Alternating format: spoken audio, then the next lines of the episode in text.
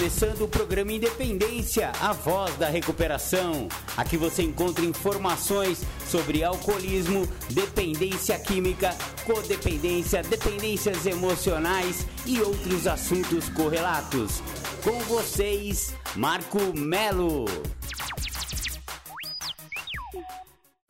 Marco Melo sou eu. Sejam todos muito bem-vindos, sejam todas muito bem-vindas ao programa Independência do dia 2 de abril de 2023. Já estamos no mês de abril e o programa Independência vem com tudo. Esta semana vamos falar sobre anonimato. É o alicerce espiritual de todas as tradições de todas as irmandades anônimas. Vamos falar um pouco sobre o que é esse misticismo atrás do anonimato e por que que as irmandades chamam-se Alcoólicos Anônimos, Narcóticos Anônimos, Nar Anon, Alanon, porque todos eles têm esse anonimato, né? É isso aí. Maravilha, maravilha, mas antes, porém, vamos começar o programa Independência ouvindo aquela música O Nosso Amor é de NA. O nosso amor é DNA, o nosso amor é amor puro. O nosso amor é o que há, é luz que ilumina o escuro.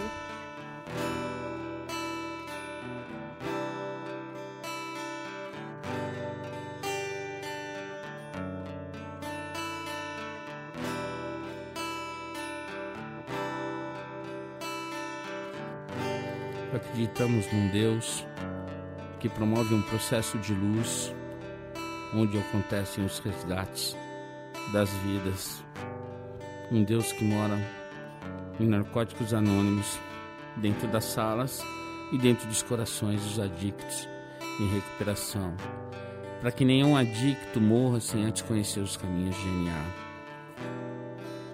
Esse Deus ele tem mensageiros que levam essa mensagem de uma maneira amorosa porque esse Deus, o nosso Deus, o Deus de NA, é só amor. O nosso amor.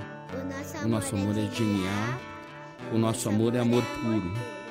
O nosso amor é o que há, é luz que ilumina o escuro.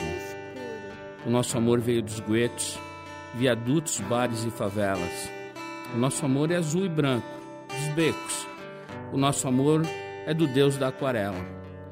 O nosso amor é de louco, é de valente, é de música cantada por vozes de beleza, é de Armando, Murilo, é da gente. O nosso amor é de proceder com certeza. O nosso amor tem rebolo, tantã e tamborim. O nosso amor tem batuque de coração. É, o nosso amor não tem fim. O nosso amor tem ganzá, pandeiro e muita emoção. O nosso amor é de alma sofrida. O nosso amor é do primeiro mentor. É de criatura não esquecida. É amor de sangue, de luta e de calor. O nosso amor não tem nome. É de Ronaldo, Rodrigo ou Roseli. Nosso amor já passou fome. É amor que não se vê por aqui. O nosso amor é de resgate e ajuda. É amor de mil amores. Amor que tudo muda virtudes no lugar das dores. É amor de bicho solto e cicatriz. Amor que se conversa com o olhar. É lágrima seca de mãe feliz. É consciência e capacidade de amar. É amor que dança na pauta. Amor que sonha acordado. É de cada um que faz falta. Amor de prazer, caridade e pecado. É prece do silêncio no peito. É pintura na cara do louco amor decente de respeito. É, nosso amor não é pouco. É amor só por hoje. Amor guerreiro. É briga boa para bom brigador. Uma dádiva do amor primeiro. É experiência de vida, é amor. O nosso amor é brilho não esquecido. O nosso amor nasceu sem partida. O nosso amor é amor querido. É amor genial, amor de vida.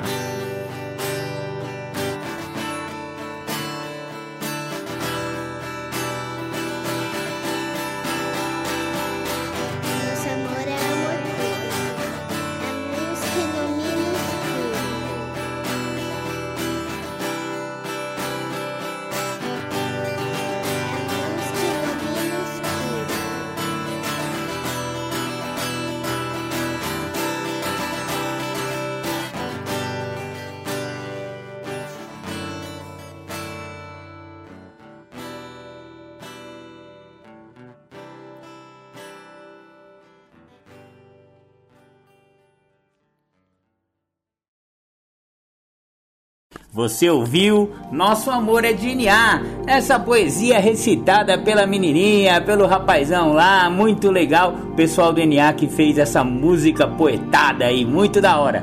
Bacana, bacana. Hoje vamos falar sobre anonimato. Foi a minha amiga Andréia Frazão quem me sugeriu esse tema e eu achei muito legal porque eu gosto muito desse princípio espiritual. Aliás, é o princípio espiritual base de todas as tradições, né? É o que está escrito no próprio enunciado do décimo, da décima segunda tradição, que é justamente o anonimato é o alicerce espiritual de todas as nossas tradições.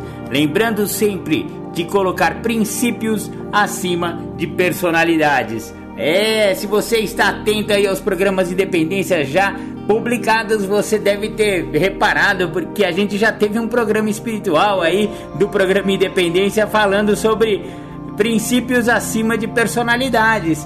Exatamente, é a segunda parte do enunciado da 12 segunda tradição.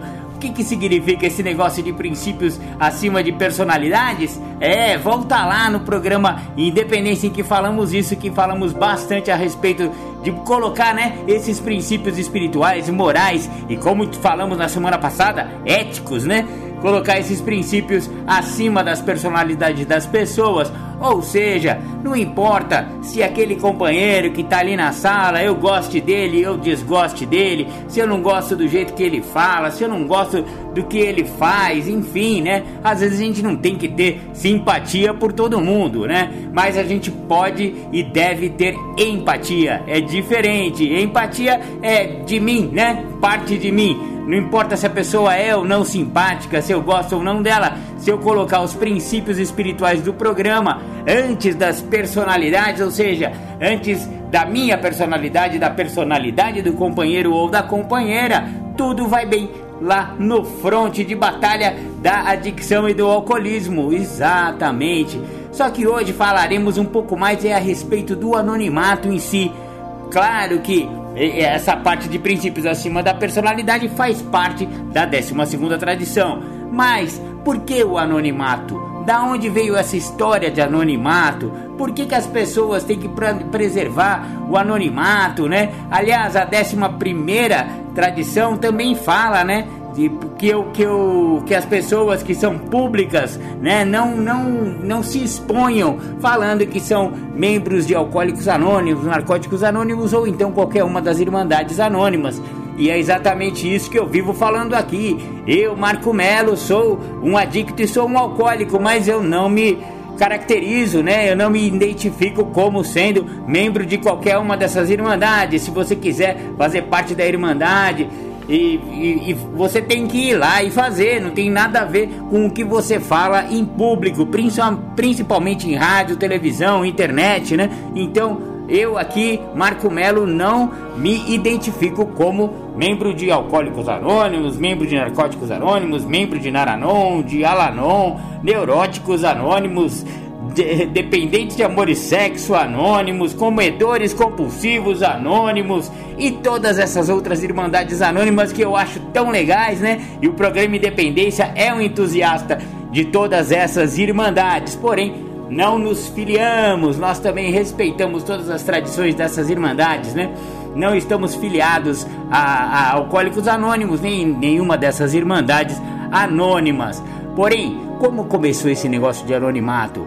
Obviamente começou com a Irmandade Mãe, né? É, Alcoólicos Anônimos foi a primeira a aparecer com essa história de 12 passos, 12 tradições e 12 conceitos, né? Lá nos idos dos anos 30 e dos anos 40 e dos anos 50, quando estruturou-se toda essa, é, todos esses 36 princípios espirituais de Alcoólicos Anônimos, é que surgiu as 12 tradições. E as 12 tradições, a 12, como já falamos no enunciado, o anonimato é o alicerce das tradições. Então, é, naquela época, o problema do alcoolismo era tão sério e, a, e, as pessoas não acreditavam ainda, né? A sociedade não acreditava que poderia ter alguma saída para um alcoólatra. Uh, o, o, destino dos alcoólatras, infelizmente, né? E os adictos se enquadravam também nesse rol era a morte ou então a institucionalização. Ou você ia parar no hospício, ou você ia parar numa cadeia, ou você morria da sua doença. Essa era a triste realidade dos alcoólicos e dos adictos lá no começo do século XX. Aí chegou a Irmandade de Alcoólicos Anônimos e trouxe uma saída muito legal, uma saída que começou a funcionar. As pessoas começaram a ficar sóbrias, começaram a ficar limpas na Irmandade de Alcoólicos Anônimos lá nos anos 30 e 40. E aí, o que, que aconteceu? Para fazer parte da Irmandade, para que as pessoas preservassem, por exemplo, né? Um médico, você sabia que o Dr. Bob cofundador de Alcoólicos Anônimos, ele era médico? É, ele era médico e era alcoólatra. Olha só que interessante. Só que é, você, por exemplo, iria se consultar com um médico que se declarasse abertamente que, era alcoólatra, que é alcoólatra? Obviamente que não. Os profissionais de várias outras, né, vários outros ramos de atividade também tinham isso. Porém, o alcoolismo e a adicção são doenças totalmente democráticas. A gente vive falando isso aqui. Por quê? Porque ela não escolhe se a pessoa é um empresário, se ela é um advogado, se é um médico, se é um engenheiro ou então se é um morador de rua, tanto faz para a doença. Ela não está nem aí para sua profissão, para sua formação acadêmica.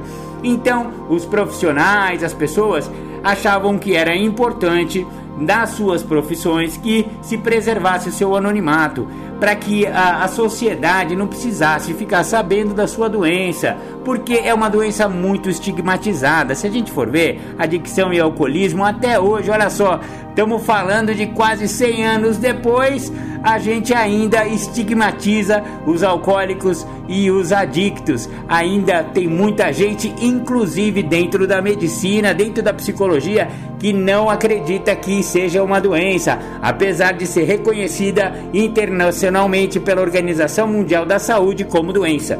Mas ainda vemos muito, muito preconceito, muita estigmatização a respeito das doenças do alcoolismo e da adicção. Então, qual que é ah, o antídoto para esse preconceito, para esse estigma?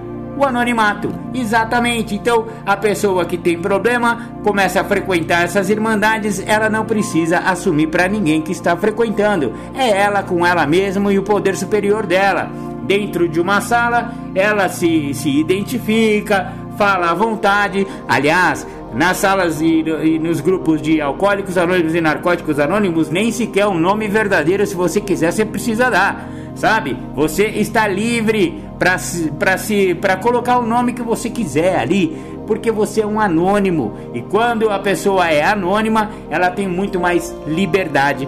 Exatamente. Então, o primeiro ponto é a respeito do estigma, né? Do preconceito da sociedade. Então, um profissional que não quer se identificar como alcoólico, ele não se identifica, não fala que ele é membro de nada e continua tocando a sua vida sóbrio, porque ele encontrou os 12 passos, né? Ele encontrou um caminho de recuperação, mas ele, apesar de muitos quererem cantar aos quatro ventos e aos sete mares que está sóbrio graças a Alcoólicos Anônimos ou está limpo graças a Narcóticos Anônimos, não necessariamente ele precisa quebrar o seu anonimato. Então, esse princípio do anonimato é a primeira coisa que a pessoa se agarra para ter segurança na sua recuperação. Olha que legal! Então, o anonimato é o princípio espiritual de todas as tradições, em primeiro lugar, pelo estigma e pelo preconceito da sociedade. Bacana, bacana, vamos ouvir um som de recuperação? Já já a gente volta.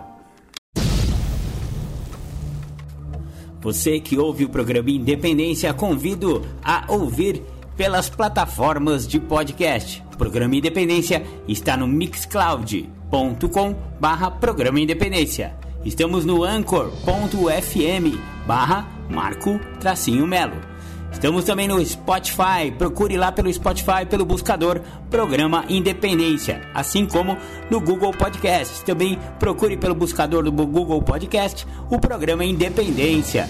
Estamos também no YouTube, youtube.com barra arroba Marco Melo 1969. Curta nossas redes sociais. O programa Independência está no facebook.com barra programa.independência e no instagram.com barra programa.independência. Curta também as redes sociais de Marco Melo, facebook.com barra marco.melo.1969 ou então no Instagram, instagram.com barra marcoacemelo69. Entre em contato com a gente, programa.independência.gmail.com ou então pelo WhatsApp 11 99675 2115.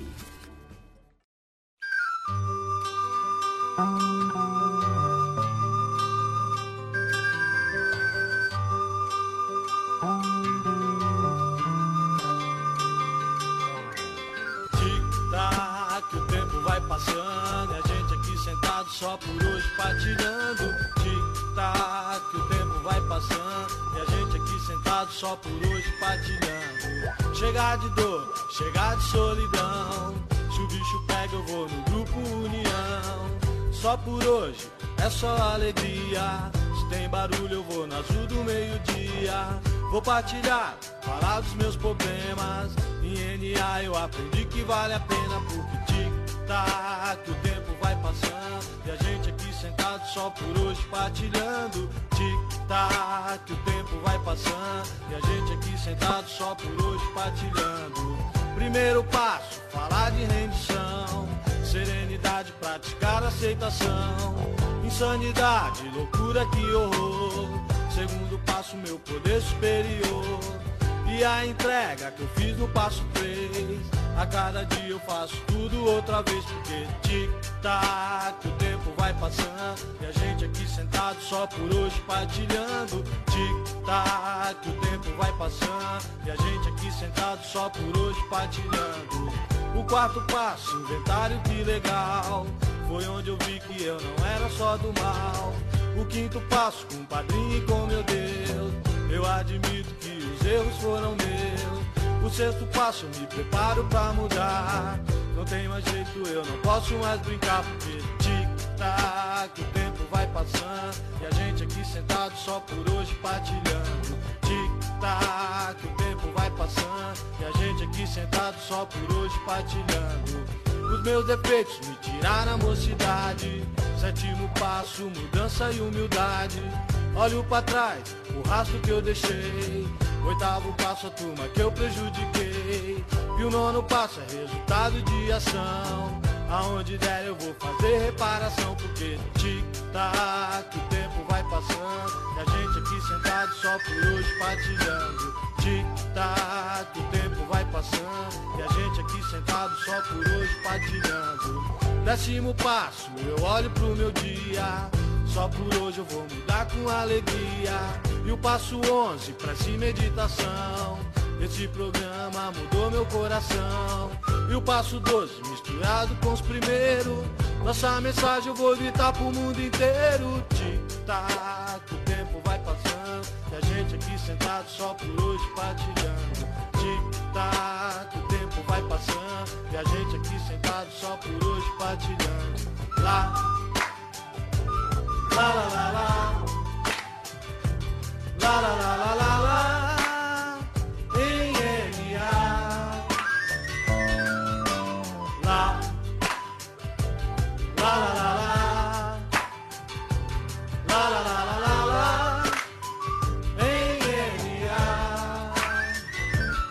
Bacana, você ouviu aí, companheiro Beleza? Tic-tac o som da recuperação em Narcóticos Anônimos. É muito legal essa música e são músicas anônimas que nós não revelamos quem são os autores, né? É, você vê que é sempre um pseudônimo e tal. Aliás, é justamente o mesmo princípio que a gente está falando hoje, o princípio do anonimato, exatamente. O anonimato, o alicerce espiritual das tradições, das irmandades anônimas. Então, no bloco passado falamos é, primeiro em relação ao preconceito e ao estigma que as doenças da, da adicção e do alcoolismo têm na sociedade. Então, as pessoas, para não serem estigmatizadas na sociedade, se utilizam deste princípio espiritual e não precisam se revelar como alcoólicas ou como adictas ou como membros de irmandades familiares, né? Tanto Alanon quanto Naranon, ou então como um neurótico, né? Falando aí da, da Irmandade de Neuróticos Anônimos, ou então um, um doente emocional, sexo afetivo, né? Que é, por exemplo, na, na, na, na Irmandade do Daza, né? Dependentes de amor e sexo anônimos. São todas coisas muito estigmatizadas, as pessoas ficam meio assim, nossa, você é membro de Alcoólicos Anônimos, meu Deus, você é alcoólatra. Mano, às vezes a pessoa tá 20 anos sem beber, só que a doença é incurável, o cara é alcoólatra, para sempre vai ser alcoólatra, e ele não precisa revelar isso para ninguém, justamente para não ter esse entenderam? Ela é muito bem por aí, né, galera? Beleza, beleza. Ó, é, aí, um segundo ponto que eu acho muito importante a respeito do anonimato é, é para a pessoa conseguir colocar o seu coração para fora. A pessoa é protegida pelo anonimato, tendo certeza de que a sua partilha, a sua fala, aquilo que é dito dentro de uma sala de alcoólicos anônimos, de uma sala de, de autoajuda e mútua ajuda, aquela partilha nunca vai sair dali. A pessoa fica tranquila para poder soltar a voz, para botar o coração para fora, porque é justamente assim que a doença vai ser diminuída. A doença vai ser tratada através do falar e do ouvir eu falando sobre a minha doença, sobre as minhas dificuldades, é que eu estou atingindo, vamos botar bem umas aspas aí, porque não tem cura, mas a minha cura, tá? O meu tratamento, a minha recuperação é através justamente de falar o que eu estou sentindo. E para eu falar o que eu estou sentindo, eu falo coisas de fórum muito íntimo. Exatamente. E aí o anonimato serve para preservar o membro para preservar a pessoa que está em recuperação, a pessoa que está em tratamento, para poder falar o que quiser, o que puder, o que vier no coração, o que vier do coração para a boca, sabe aquilo?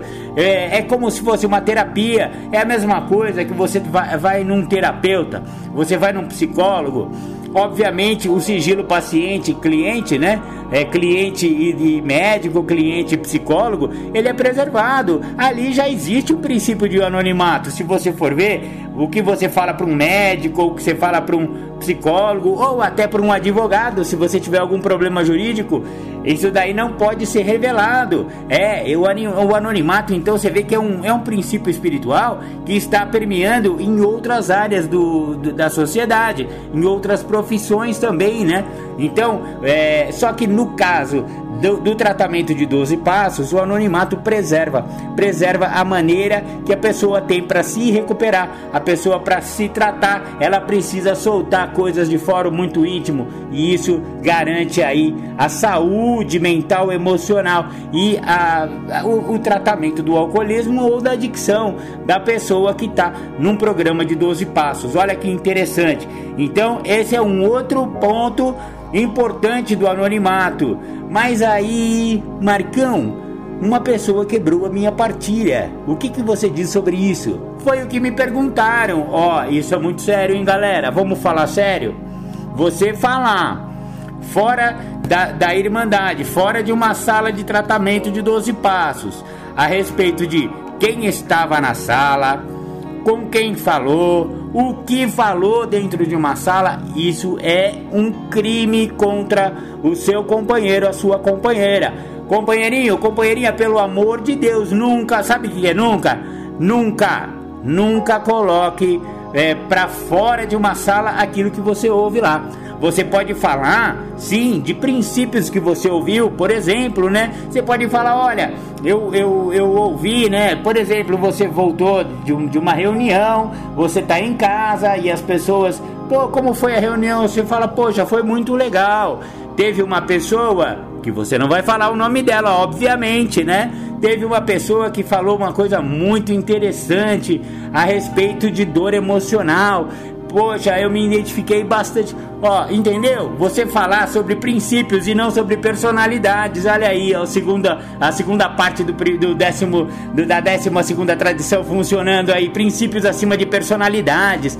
Tem a ver com isso. Você pode falar do princípio, do que foi discutido até com uma pessoa da sua confiança, que você esteja conversando com seu esposo, com a sua esposa, com seu pai, com a sua mãe. Mas jamais, mesmo sendo seu pai e sua mãe, que você confia e tudo, você não vai falar quem falou, quem estava na sala. Ou então aquele negócio: ah, você foi ontem lá na reunião? Fui, quem estava lá? Mano, não tem essa de quem estava lá, mano. Você quer saber quem estava lá? Vá lá, sabe? Se você quer saber quem está lá, Vá lá você. Você não fique falando quem estava na sala, com quem você falou, quem, com quem você tomou café, o que que falaram. Entendeu? Esse princípio, essa quebra dessa tradição, sabe o que pode acontecer? Você pode matar uma pessoa. Poxa, Marcão, como você é radical? Não, não é que eu sou radical. Vamos falar sério. A doença não é fatal? A gente já não falou em diversos e diversos programas. Eu falo todo programa Independência, eu falo isso. A doença é progressiva, incurável e fatal. Doença fatal mata. Ponto. Não tem mais o que dizer. Já teve um programa Independência que eu falei só sobre isso, só sobre a morte, sabe? Por quê? Porque é uma doença mortal, é uma doença fatal. Então, às vezes, que, que você pode. Olha só como é sério você quebrar a 12 segunda tradição. Você vai uma pessoa fala alguma coisa na sala. E aí você vai e solta para os quatro ventos. Ou você fala para uma pessoa que você considera de confiança: Olha, ontem lá na sala, tal pessoa falou tal coisa. Aí a pessoa de confiança fala para uma outra pessoa que é de confiança dela também. Ô, oh, você viu que o amigo lá falou que ontem na sala tal pessoa falou que tal coisa? Olha só, já virou fofoca, hein? Ah, isso daí é uma coisa que não pode acontecer entre pessoas que estão em recuperação em, em cima de 12 passos, galera. Oh, vamos falar sério. Não pode ter esse tipo de conversinha, esse tipo de fofoquinha, porque você pode. Porque a fofoca aí fora já é feio, né, galera? Vamos falar a verdade? Aí na sociedade fofocar já é feio. Agora, quando se fofoca a respeito de adicção e de alcoolismo, doenças fatais, você pode o que? Afastar uma pessoa, porque a pessoa falou para outra pessoa, que falou para outra pessoa, e alguma hora essa fofoca vai voltar. Sabe aquele telefone é, sem fio? Aquele tele, aquela brincadeira do telefone sem fio que você fala na orelha do um, um ouve alguma coisa e fala na orelha do outro, e assim por diante. E aí, a hora que a roda inteira um falou para o outro, quando chega de novo no seu ouvido, a história era completamente diferente da história que saiu. Então, olha só, fora essa distorção, fora a fofoca si, por si só já não ser legal, tem essas distorções de interpretação de texto. Vamos falar real. A galera é ruim de interpretação de texto. Às vezes você vê isso muito em rede social. A pessoa, você publica uma coisa já dando toda a explicação e a pessoa vai lá e pergunta: Quanto custa? Porra, tá lá na publicação o preço do negócio que você falou, mano. Pessoal é ruim de texto, é ruim de interpretação de texto e aumenta ou, é, ou modifica um pouco a história. Quando você vai ver, a história ficou toda distorcida. E mesmo que não ficar distorcida, gente, só de falar já não é legal, né, galera? Mas imagine a hora que chega de volta no ouvido da pessoa que partilhou uma coisa de fórum muito íntimo dentro de uma sala e vê a sua partilha. Ah, tal pessoa, olha, falaram que você falou tal coisa lá na sala. Olha só. Quando essa pessoa ouve isso, fica completamente emputecida da vida. E com razão, né, galera? E com razão. E aí, isso pode afastá-la das salas. Fala, ah, eu não volto mais lá, porque as pessoas não respeitam o anonimato. O que eu fui, o que eu falei na sala acabou caindo na, na, no ouvido da minha mãe, ou do meu pai, ou do meu marido, ou do meu filho. E, pô, queimou meu filho, queimou meu filme ou caiu na, na orelha do meu patrão, não sei de que forma que alguém ficou sabendo, o meu patrão ficou sabendo que eu participo dessas reuniões, eles estão ali, eu, meu emprego está em risco, enfim, olha quanta coisa perigosa que pode acontecer com uma quebra de anonimato, galera. Então, e aí? A pessoa se afasta, a pessoa fala: Eu não volto mais nesse lugar aí que só tem fofoqueiro. E aí a doença dele é fatal, a doença dela é mortal a pessoa não volta na sala, que era o último tratamento, o que estava dando certo para ela, ela vai se privar do único tratamento que estava funcionando, porque ela já tentou psicólogo, já tentou psiquiatra, já tentou religião, já tentou pai de santo, já tentou tudo e não conseguiu parar de usar ou parar de beber. no NA ou no AA estava funcionando. Só que aí alguém quebrou o anonimato da pessoa, ela ficou frustrada, ela ficou puta da vida, ele ficou puto da vida, faz saber quem foi. E aí, o que, que você fez? Você está colaborando com a morte de um companheiro ou de uma companheira, porque se ela não voltar na sala, como nenhum tratamento estava dando certo e esse daí foi o único que deu certo para ela, você está privando-a da única tábua de salvação que apareceu na vida dela. Agora vocês estão entendendo bem a seriedade de se preservar um anonimato, galera? É muito sério, o anonimato, ele não pode ser quebrado jamais. Ok, ok?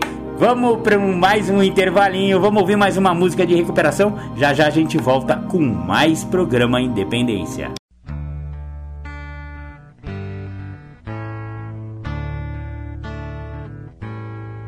Só por hoje Vou tomar uma decisão. Chega de tanto sofrer, chega de solidão. Me reunir junto com meus amigos de verdade, partilhar. Tenho certeza minha vida vai mudar. O sofrimento já passou Ser feliz é o que eu quero ser. Só por hoje mais um dia nasce, só por hoje eu vou vencer. Jesus Cristo é amor, meu poder superior. Obrigado pela minha vida, obrigado, meu Senhor. Só por hoje, serenidade na oração, coragem e sabedoria e aceitação. Meu sofrimento, eu agradeço ao meu Deus por estar vivo e poder partilhar minha mensagem e dizer o sofrimento já passou. Ser feliz é o que eu quero ser. Só por hoje mais um dia nasce. Só por hoje eu vou vencer. Jesus Cristo é amor, meu poder superior. Obrigado pela minha vida. Obrigado, meu Senhor Hoje eu quero agradecer, hoje eu quero compreender. Obrigado pela minha família, por mais um dia eu ver o sol nascer. Uma nova vida eu quero ter, na Irmandade aprender. Aprender com os doze passos que o Senhor Enio vai dizer. Passo 1. Admitimos que éramos impotentes perante a nossa adicção, que nossas vidas tinham se tornado incontroláveis. Passo 2. Viemos acreditar que um poder maior do que nós poderia devolver-nos a sanidade. Passo 3. Decidimos entregar nossa vontade e nossas vidas aos cuidados de Deus, da maneira como nós o compreendíamos. Passo 4 Fizemos um profundo e destemido inventário moral de nós mesmos. Passo 5. Admitimos a Deus, a nós mesmos e a outro ser humano a natureza exata das nossas falhas. Passo 6. Prontificamos-nos inteiramente a deixar que Deus removesse todos esses defeitos de caráter. Passo 7. Humildemente pedimos a Ele que removesse nossos defeitos. Passo 8. Fizemos uma lista de todas as pessoas que tínhamos prejudicado e dispusemos-nos a fazer reparações a todas elas. Passo 9. Fizemos reparações diretas a tais pessoas, sempre que possível, exceto quando fazê-lo pudesse prejudicá-la ou a outras. Passo 10. Continuamos fazendo o inventário pessoal e quando estávamos errados, nós o admitíamos prontamente. Passo 11. Procuramos, através da prece e meditação, melhorar o nosso contato consciente com Deus da maneira como nós o compreendíamos, rogando apenas o conhecimento da Sua vontade em relação a nós e o poder de realizar esta vontade. Passo 12. Tendo experimentado um despertar espiritual como resultado desses passos, procuramos levar essa mensagem a outros adictos e praticar esses princípios em todas as nossas atividades.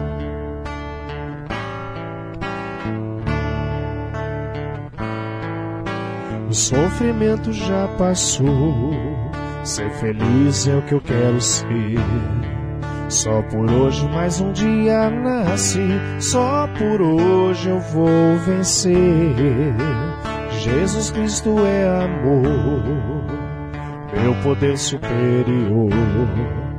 Obrigado pela minha vida, obrigado, meu Senhor.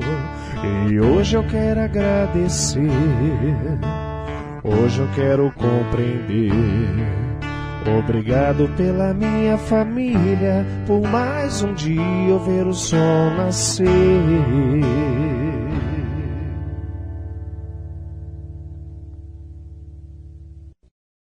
Legal, você ouviu aí só por hoje Decisão, mais uma música anônima no programa Independência que fala sobre anonimato. Exatamente, estamos falando sobre anonimato no programa Independência de hoje.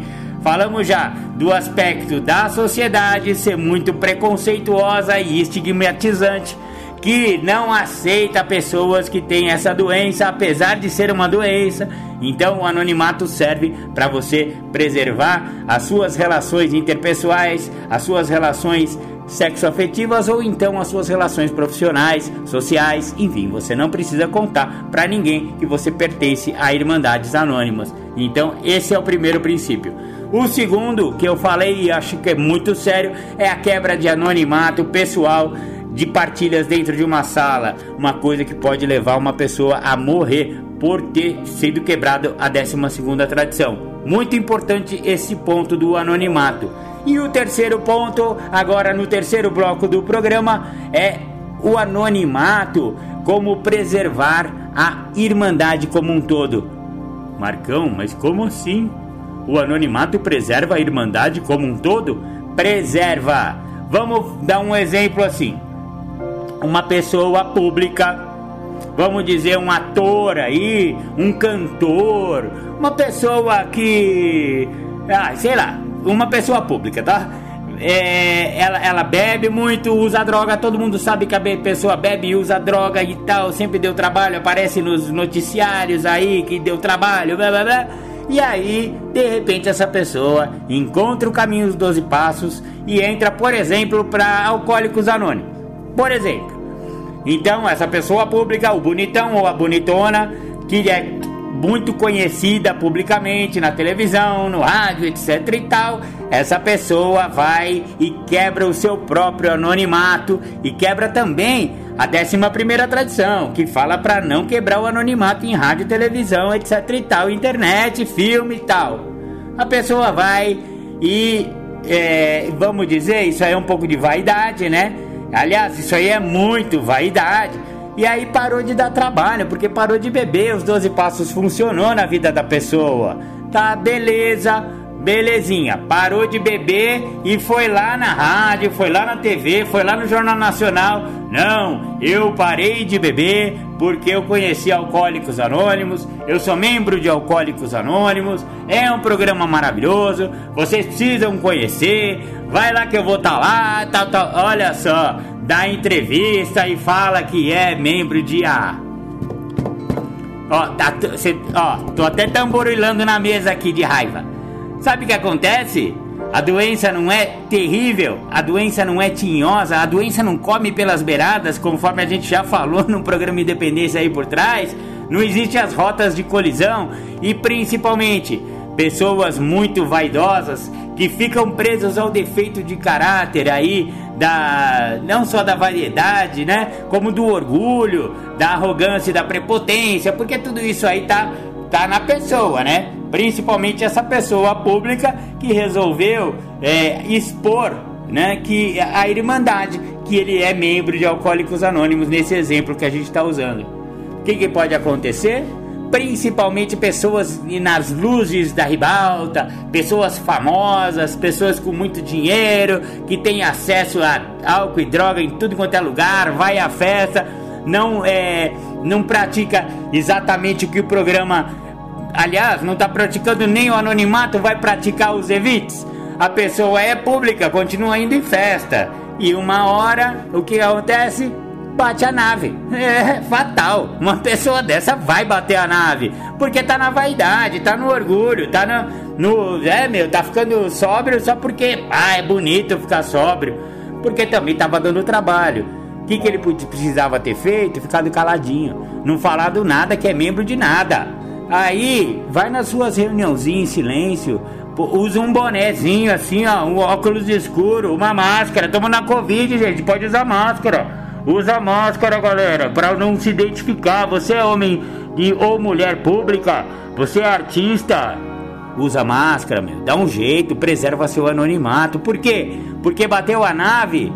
Que, que vai acontecer? Vai sair até máscara da pessoa. Não teve um caso aí de um ator que apareceu até a máscarazinha da pessoa no carnaval? Aí, com aquela cara de noia do caralho? É, porque é, é, acontece muito isso mesmo é uma doença séria, é uma doença que tem que ter respeito por ela, né? Não é legal fazer tirar sarro de ator que, que bate a nave, mas o, o, ator ou a atriz que, que fizeram isso, quebraram o seu próprio anonimato, quebraram a décima primeira e a décima segunda tradição, o que aconteceu? Bateu a nave. O que, que a sociedade vai falar? Oh, alcoólicos anônimos não funciona. Olha aí, tá vendo o ator lá? Tá vendo a atriz lá? Tá vendo o cantor lá que falou que era membro de Alcoólicos Anônimos? E agora? Esse programa aí funciona? Ele bateu a nave, tá lá bebendo de novo, foi preso, tá na viatura, apareceu o paparazzi lá filmando ele bêbado, fazendo estripulia na rua, no carnaval. Olha só, que presepada que a pessoa arrumou para a Irmandade de Alcoólicos Anônimos. Eu estou dando um exemplo, tá, galera? Isso aí não é um caso real, mas é um caso que pode ser real se acontecer da forma como eu falei. E acontece, viu, galera? Então, qual que é a pegada? Você é uma pessoa pública? Você é, é, sei lá, uma, eu mesmo, né? Vou falar por mim. Eu tô aqui no rádio, dando minha, minha cara a tapa aqui, minha mão a palmatória eu não vou, por isso que eu não nunca falo que eu sou membro de, de, de irmandade alguma, porque eu tenho uma doença que é incurável e, e, e eu, eu estou totalmente isento de tomar uma para sempre. Claro que não, o programa é só por hoje, não tem para sempre.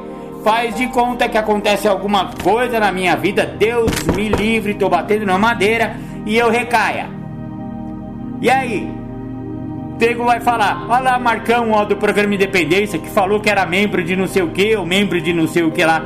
Esse programa de 12 passos não funciona, porque o cara tanto falou, tanto falou, foi visto lá usando droga, foi visto lá na Cracolândia, foi visto lá no boteco, etc e tal. Tá vendo como é sério o negócio do anonimato, galera? Então, o programa Independência de hoje é um programa alerta. Então, é um programa que tá tentando dar uma ajuda aí pra galera que tá querendo quebrar o anonimato. Há tanto o pessoal, ah, mas o meu anonimato pessoal eu posso quebrar. Eu ouço muito pessoas falarem isso. Olha, poder, poder você pode, desde que não seja em rádio, televisão, desde que você não quebre também a décima primeira tradição. Mas você quebrar o seu anonimato dentro da família, tudo bem, é o seu anonimato. Mesmo assim, se você recair, a família, as pessoas que souberam que você é membro, também vão desacreditar do programa. Também vão achar que o programa não funciona. Então, olha, toda vez que você quebra o seu próprio anonimato, apesar de ser o seu próprio, você também está correndo o risco de queimar o filme da Irmandade que está salvando sua vida.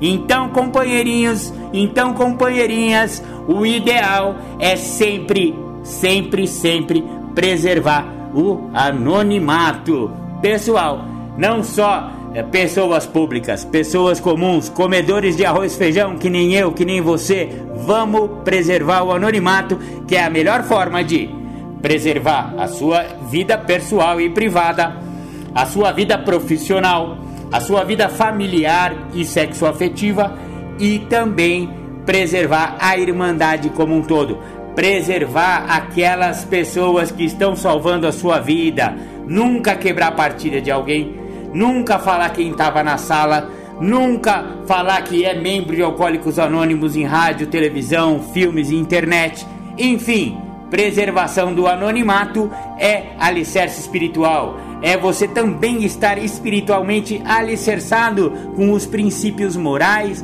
espirituais e éticos. E como falamos bastante de ética na semana passada, vamos falar real? Se tem uma coisa que é totalmente ética, é a preservação do anonimato. Maravilha, maravilha! Eu queria agradecer a minha amiga Andréia Frazão pela sugestão aí do tema do programa Independência de hoje. Beijão no coração, um cheiro, Andréia Frazão, minha querida amiga. Tamo junto. Queria agradecer aí a todos por seguir a gente aí nas, na, nas, nas plataformas de podcast, né? E também nas nossas, nas nossas redes sociais. Vocês que seguem a gente ajudam muito o programa Independência. Continuem com a gente aí depois da, dos intervalinhos que vamos ouvir o Julião. O Julião tá com uma, uma, uma partilha nova aí, primeiro passo, plataforma. E também vamos falar sobre apropriando-se do caminho dos passos e aquilo que preciso tratar. Maravilha, maravilha! Espero que vocês tenham gostado do programa Independência de hoje. Vamos ficando por aqui. Agora se fica com o Julião. Um beijo no coração e até a semana que vem. Um beijão. Tchau, tchau.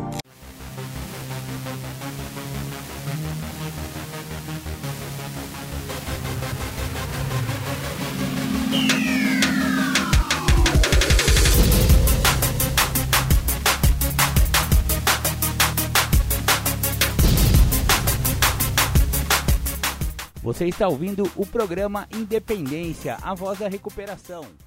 É, vamos, vamos compor alguma coisa bacana aí e aí você me, me sinaliza com a placa, tá bom? Pode ser assim? Ah, eu vou botar um reloginho botando aqui, você vai ver. Tá bom. Tipo bom. esse aqui, ó. Tá. Então tá, vamos, vamos tentar compor alguma coisa. Eu acho que vai ser bacana. Temos que falar algumas coisas dentro do que o programa tem a oferecer. Geraldo, meus amigos queridos que estão na plataforma, pessoas que eu curto bastante, eu acho que vão, vão ter, vão ter aí alguma coisa pra gente, pra gente falar, né? alguma coisa junto, tá? Então é o seguinte, a plataforma pediu para mim falar de primeiro passo, e é um passo que eu curto muito. Por que, que eu curto muito esse passo? Porque ele é o início de toda uma jornada, jornada essa que me leva a, a um estado de plenitude. Os passos, eles revelam a minha pessoa a parte que eu preciso me transformar. Por isso que dentro dos 27 anos que eu tenho de recuperação, eu cheguei ao programa com determinado tempo de avanço dentro da ideia de não estar fazendo uso de substância química. Eu acho muito válido as pessoas que conseguem identificar que elas estão dentro do programa, permanecem dentro do programa e, e estando dentro do programa, as mesmas é, conseguem reconhecer o que as trouxe. Eu acho isso o máximo, porque eu levei muito tempo para isso. Eu sou uma pessoa que eu tenho aí 57 anos de idade, tenho 27 anos e alguns meses dentro do programa, mas em tratamento eu tenho 7 anos. Eu estou caminhando agora para o meu oitavo ano de sobriedade.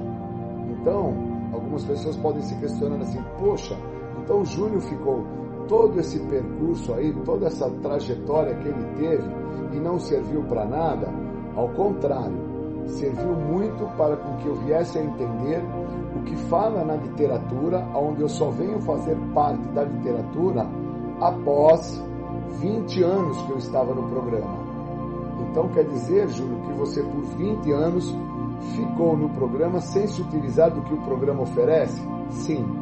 Eu fiquei pautado dentro de uma crença, dentro de algumas ideias que me foram construídas através de algumas falas que alguns companheiros na época, né, quando eu chego, acabaram por trazer e eu acreditei nessas falas e em cima dessas falas eu construí aquilo que me manteve por 20 anos. E uma das falas, que eu acho que é uma fala que até hoje ela perpetua dentro do, das salas, do programa, é que agora que você não está mais fazendo uso de álcool e drogas, você pode tudo. E não pode. Essa fala é nociva, essa fala ela condena, essa fala ela visa suprimir não a doença, mas suprimir o uso de álcool e de drogas. E com 20 anos eu chego ao programa e entendo que eu preciso suprimir o que me trouxe ao programa, que é a doença da adicção. Por isso que esse programa, somente após ler a literatura inteira do texto básico, é que vai se entender na última folha que está se escrito que a única coisa que esse programa proporciona oferece é a libertação da doença da adicção, um segredo que tanto escapou. E é interessante porque quando eu me atento a isso e vou para o guia, que é uma literatura de complemento, de aprofundamento, é uma literatura extremamente é, é, lúcida, ela me pergunta de primeiro momento sobre o que a doença representa para mim. Mas antes dessa pergunta ser feita, ela, a literatura fala o seguinte, que o que me faz adicto é a doença da adicção, não foram as drogas e nem o meu comportamento.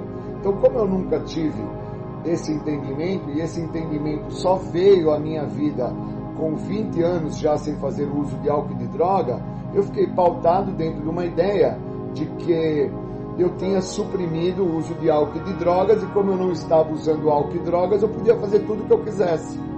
E dentro dessa ideia, que é uma ideia torpe, nociva, eu me comprometi para Chuchu. Por quê? Porque dentro do estado de aprisionamento pelo uso da substância, eu nunca tinha entendido que o que me aprisiona não é o uso da substância, é a doença. E a doença, ela trabalha num tríade. Ela trabalha dentro da minha maneira de pensar, na minha forma de agir, no meu jeito de ser. Então, tratar a doença e, e entender que a doença não é as drogas, é fazer com que eu consiga entender por que, que eu suprimi o uso de droga. Porque enquanto eu não suprimia o uso de álcool e de droga, as pessoas não sabiam quem eu era. Só que a partir do momento que eu acabo suprimindo o uso de álcool e de droga, algumas pessoas começam a entender quem eu sou na realidade. E elas começam a entender que não é o uso do químico que me faz ser aquele tipo indevido, indigesto nos locais que eu me encontro. É algo muito mais profundo. Mas as pessoas chegam ao programa por causa do uso da substância. Mas depois que você está no programa, a própria literatura fala: se você quiser continuar sem usar, é só você continuar voltando aí, vai encontrar um grupo de pessoas, vai ficar amigo dos caras, vai sair para comer lanche, vai sair para tomar sorvete, é, alguns vão sair para se reunir para tomar energético, outros vão querer sair para tomar cerveja sem álcool. E nada disso é narcóticos anônimos. Porque a nossa irmandade sem os passos é uma irmandade fraca, é uma irmandade de encontro, de oba-oba. Agora, quando eu me atento ao que o programa oferece, o estado de liberdade, esse estado de liberdade pautado em plenitude, eu entendo que se eu quiser que realmente o programa tem a oferecer, eu vou ter que entender o que a literatura fala. Você vai ter que dar determinados passos. A literatura é muito sábia. A literatura, ela quebra qualquer paradigma de qualquer ser que esteja é, dentro da ideia do programa de passos.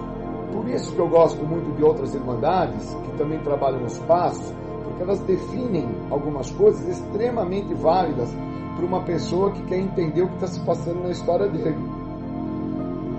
Na minha história, dentro do programa de 12 Passos, onde eu fiquei a primeira parte do programa por 20 anos sem fazer o uso, eu não me atentei que o que estava me mantendo dentro do programa era a arrogância, a prepotência e a soberba. Porque como quando eu chego tem muito pouco grupo, tinha seis unidades de grupo, e hoje nós somos em São Paulo mais de 400 grupos, no interior paulista mais de 100 e assim vai. Como eu cheguei tinha muito pouco, então com o decorrer dessa transição de tempo, eu começo dentro dessa ideia de fama, prestígio e poder a pautar a ideia através do orgulho, da arrogância, da prepotência, que eu não posso voltar a usar e voltar atrás do cara que eu recebi e que eu acolhi ele no grupo. E esse tipo de comportamento está pautado dentro daquilo que eu recebi quando eu cheguei. Agora que você não está usando, você pode tudo. Podia até mesmo ficar a usar essa arrogância, essa prepotência, essa soberba em outras áreas da minha vida. A resposta para isso é dor e sofrimento. Mas dor e sofrimento eu só consigo ter essa interpretação a partir do momento que eu tenho um direcionamento. Eu, eu, sou, eu, eu, eu tenho um padrinho, meu padrinho acabou de chegar, antes meu padrinho era o Sérgio. É, Sérgio, quando faleceu, eu, eu logo entendi que eu não podia ficar sem apadrinhamento, logo fui pedir apadrinhamento para o Ivanildo, que é um cara que é meu companheiro, não, não ajo sem comunicar ele, todos os dias eu falo com ele, todos os dias, tem pessoas que falam, porra Julião, todo dia você chama o Ivanildo? Todo dia eu chamo, tem vezes que eu chamo até mais de uma vez, como agora há pouco eu mandei uma mensagem para ele, dentro de uma situação que me aconteceu, que para algumas pessoas pode ser até uma situação torpe, uma situação que não signifique nada, mas para mim tem assim um peso imensurável. E eu pude entender o quanto eu estou pautado dentro do programa para entender que atitudes genuínas, que é dividir, constroem aquilo que eu sou através das atitudes, porque gera um estado de maturidade. Eu sou do esporte e há muitos anos eu participo de competições. Então eu tinha uma caixa, aonde dentro dessa caixa consta aí por vários anos as conquistas, as medalhas, as participações, todo o processo. E essa caixa desapareceu aqui em casa e hoje eu fui pegar essa caixa, pois eu tenho um local que toda prova que antecede a uma prova alvo que eu vou fazer, as provas que não são alvo, a quais eu uso para treino, né? Eu pego as medalhas de participação e vou pondo ali pendurado e depois eu guardo nessa caixa. Bom, e aí hoje eu peguei as medalhas que são das provas que não são provas-alvo e falei, vou guardar lá na caixa. E eu fui procurar a caixa, a caixa desapareceu, é uma caixa que tem muitos anos de, de medalhas guardadas, medalhas que eu ganhei aqui, aqui, aqui dentro e medalhas de fora do país, então aquilo tinha um significado para mim porque para se uma, uma pessoa correr, é, vamos pôr aí um quilômetro, vai, não vou estender para as maratonas de longos percursos.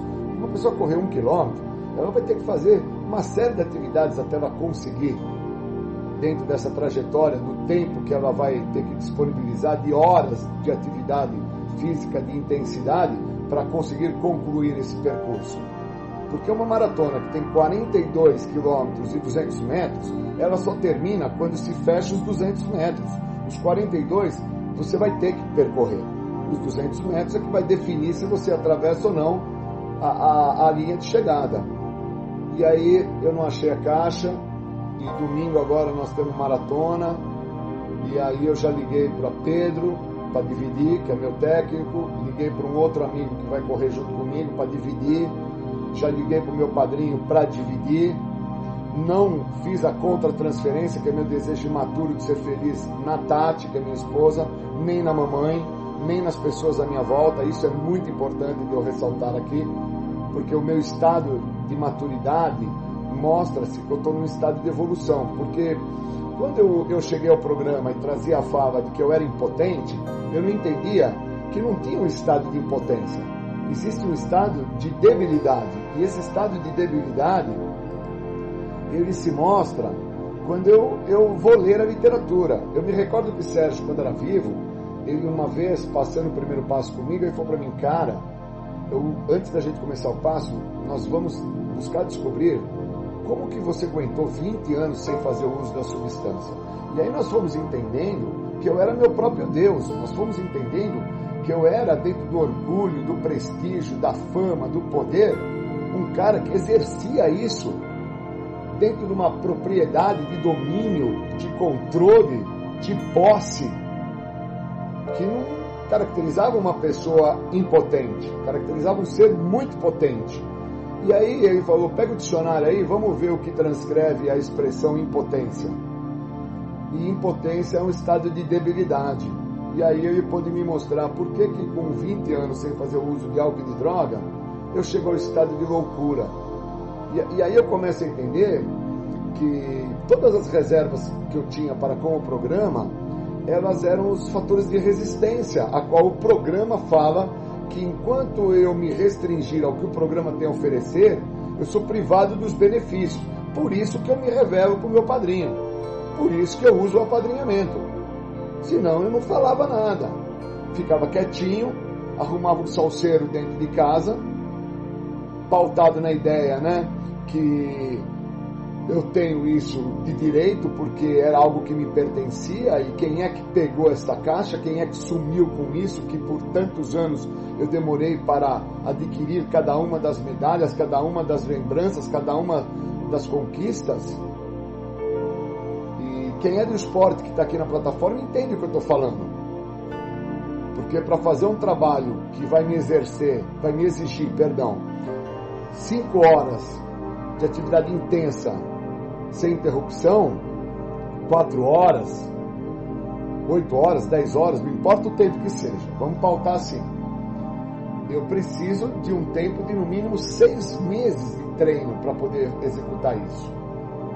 Então quer dizer que dentro dessa caixa tinham meses de chuvas, tinham meses de sol ardente, tinham meses de dietas, de vontade de comer e, e, a qual eu não podia fazer. Por isso que quando eu escuto algumas pessoas na plataforma ou nos grupos anônimos ou o que seja, falar assim, ah, eu sou impotente, mas eu vejo as ações que as pessoas estão tomando, eu entendo que essa pessoa não consegue transcrever que ela não é impotente, que ela nem sabe o que quer dizer a expressão, porque as ações que ela está tendo é de débil, mas não é de débil que se utiliza de fezes para se alimentar ou, ou de, de algum tipo de urina para beber.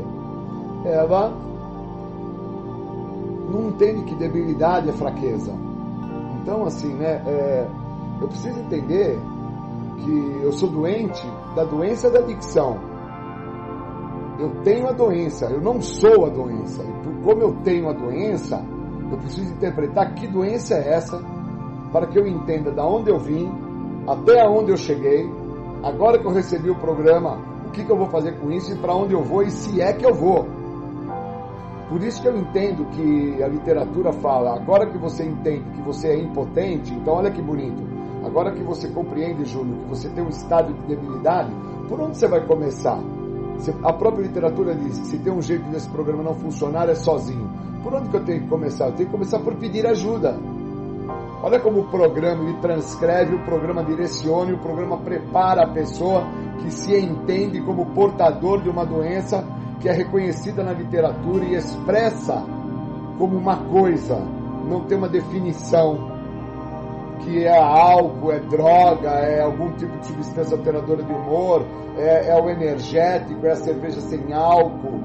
É, é, eu preciso entender que a adicção que o Júlio é portador esta doença que eu tenho, que eu sou, é, neste momento, é, o, o, o elemento que conduz ela para onde eu for, se eu mudar de país, essa fuga geográfica para tentar me libertar desta doença, ela não, não vai me trazer o resultado que eu esperaria. Porque para onde eu vou, eu levo ela. Por isso que fala que eu tenho que tratar a doença e não é, o químico. Eu levei muito tempo para compreender que eu sou portador da doença da adicção e que ela trabalha no sexo, ela trabalha nas buscas de emoções, ela trabalha dentro de um descontrole emocional que eu tenho, ela trabalha na questão de comida, ela trabalha na ideia do, do trabalho, que eu me torno um workaholic, a vida para mim só é feita através do trabalho. Eu estou na praia, como eu tive com os amigos agora, num local maravilhoso, e a adicção manifestada nesse lugar maravilhoso, que eu podia estar no sol, podia estar na piscina, e eu precisava correr, eu precisava gastar energia, eu precisava produzir dopamina, endorfina, e os caras falavam, meu, ele está totalmente fora de si. Não é que eu estou totalmente fora de si, é que eu preciso sentir a sensação. E, e, e quando alguns amigos falam, mas Júlio, às vezes você faz, você faz uma colocação que é muito interessante de se entender, que eu acredito muito que eu sou adicto do caos. Eu não tenho esse lance que alguns trazem aí a ideia sobre, ah, eu sou adicto por causa de uso de álcool e droga. Não, eu sou adicto do caos. Eu amo trazer o caos.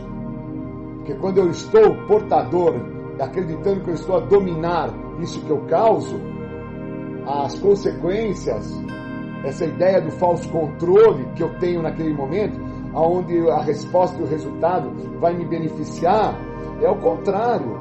Eu vou trazer muita dor, muito sofrimento, muito desespero, muito desespero. Vai ser péssimo para mim, mas eu não entendo que vai ser péssimo para mim. Por isso assim, né? Devido ao estado de escravidão que por ser portador da doença da adicção eu tenho comigo, aonde eu tô, se eu não me vigiar, não tiver uma pessoa por perto que faça um trabalho de, de mentoria, que eu acho que é um pouco disso que o Ivanildo faz hoje na minha vida, né?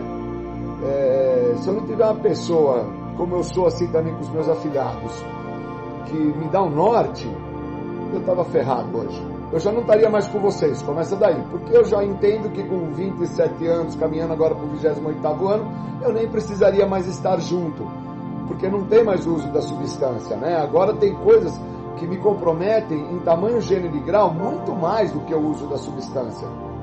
São problemas de ordem socioeconômica, são problemas de ordem de relacionamento interpessoal, são problemas de ordem financeiras, são questões judiciais que acabam por me controlar, acabam por me dominar, me tiram de uma sensação de bem-estar, acabam com a, com a condição de ação criativa que esse programa proporciona e eu me anulo dentro do estado de escravidão.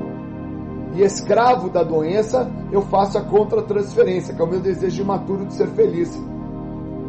Eu preciso sacar isso. Se eu não saco essas coisas, eu, eu não sei nem o que fazer, na verdade, depois.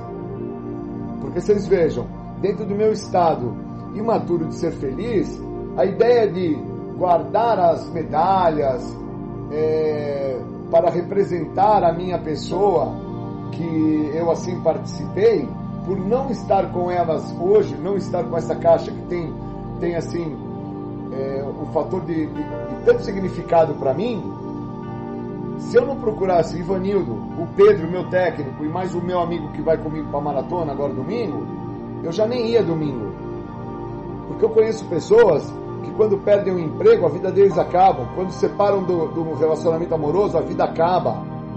Quando tem um problema financeiro ou morre um ente querido, a vida acaba.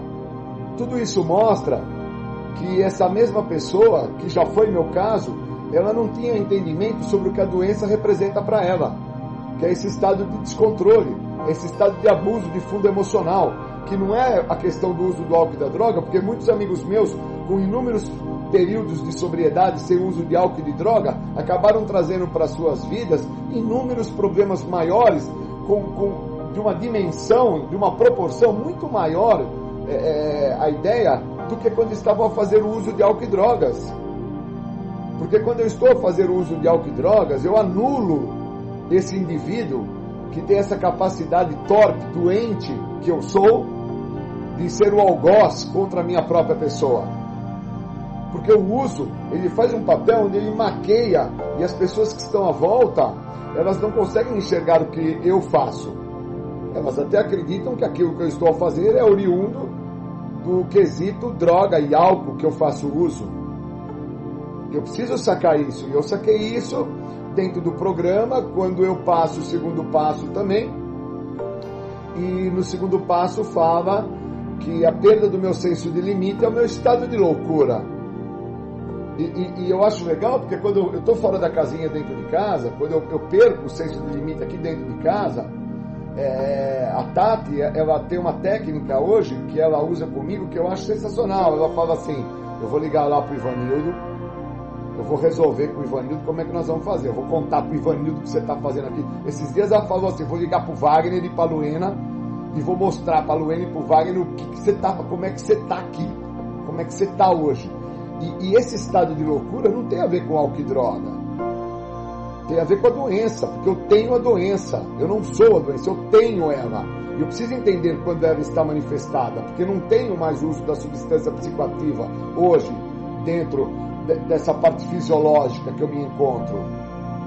Então, a minha parte do meu psique, dentro do tríade da doença, minha maneira de pensar, ela faz com que eu acredite que dentro das ações que eu estou tendo, eu não estou tendo problemas maiores no ser como um, ter, um todo, mas estou tendo sim problemas muito maiores como um ser extremamente comprometido de algo que eu até desconheço que seja e que tem nome, chama adicção, um estado de abuso, um estado de escravidão, né? E eu só saquei isso passando o passo, eu só saquei isso lendo a literatura, eu só saquei isso me revelando para Ivanildo, me revelando para Sérgio, porque eu me auto-apadrinhei por 20 anos. Eu passei o quarto passo com o Ivanildo, onde eu me, me revelei para ele, dentro das minhas questões sexuais, das minhas questões amorosas, é, é, das minhas inferioridades. E aí explicou, né, Ivanildo? Porque o cara buscou sete casamentos para tentar ser feliz. Não tem boi, tem mimimi, tem conversa. Aí revela porque o cara ele é um gastão, porque o cara ele é um irresponsável, inconsequente, porque desde a história a qual eu trago como entender quem eu sou, sempre teve alguém para assumir as minhas irresponsabilidades, as minhas inconsequências, as minhas incoerências que assim eu construí contra a minha própria pessoa. E dentro disso, óbvio, o outro assume aquilo que se faz de direito com que eu tivesse que assumir. E aí eu cresço dentro de, desse conceito e chego ao ápice da loucura, que é fazer o uso de substância, e eu, com 12 anos de idade, eu já fazia uso de substância injetável, intravenosa, já usava, tomava baque, fiquei 10 anos como baqueiro, e aí quando chega uma outra, um outro tipo de substância que é, é, é de fumar ou de inalar, eu faço essa contra-transferência dentro da ideia do desejo maturo de ser feliz, que agora eu não vou mais me machucar, mas eu já estava extremamente machucado, eu já estava extremamente é, comprometido. E agora me entendo que sem o uso de álcool e de droga eu estou extremamente comprometido, eu estou me machucando por várias vezes. Por que, que eu faço isso? Hoje eu estava falando com, o meu técnico e ele fez uma ressalva sobre uma situação que ele está a passar, que ele falou, cara, se eu não usar o programa, eu fico de quatro na sensação que eu me encontro dentro da, da, da, da, da possibilidade de uma perspectiva, de uma, de uma esperança que não cabe, seja nas questões amorosas da vida dele, ou seja nas questões é, profissionais. E, e, e, o que, que isso me fez entender? Que nós adultos entendemos o que está a se passar, mas que a criança que temos dentro de nós chora, grita, exige, impõe e cobra. Por isso que eu preciso entender quando o programa me torna um ser mais genuíno, mais ponderado, mais sensato, mais lúcido e começo a reconhecer o estado de fraqueza e que o uso de qualquer tipo de substância psicoativa alteradora de humor não vai mudar esse perfil desta pessoa que é portador da doença.